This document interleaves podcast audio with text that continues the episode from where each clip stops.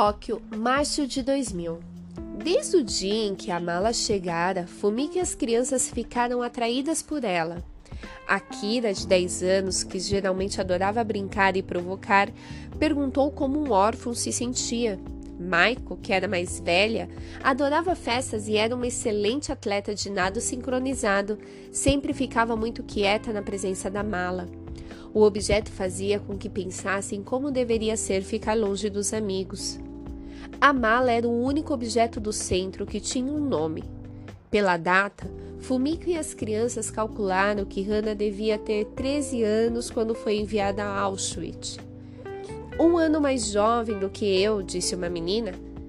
A idade de minha irmã, disse Akira. Fumiko escreveu de volta ao Museu de Auschwitz. Será que poderiam ajudá-la a descobrir alguma coisa sobre a menina dona daquela mala? Não, responderam eles. Sabiam tanto quanto ela. Fumiko deu notícia para as crianças. Ah, não, tente em outro lugar, suplicou Maiko. Não desista, disse Akira.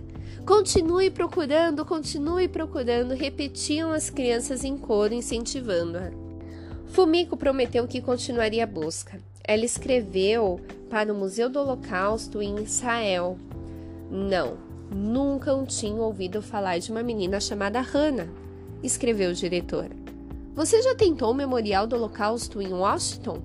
Fumiko escreveu correndo uma carta para Washington, mas a resposta foi a mesma. Não temos nenhuma informação sobre uma menina chamada Hannah. Como isso era desanimador! Então, de repente, do nada, Fumiko recebeu uma nota do museu de Auschwitz. Eles tinham descoberto algo. Tinha encontrado o nome de Hannah numa lista.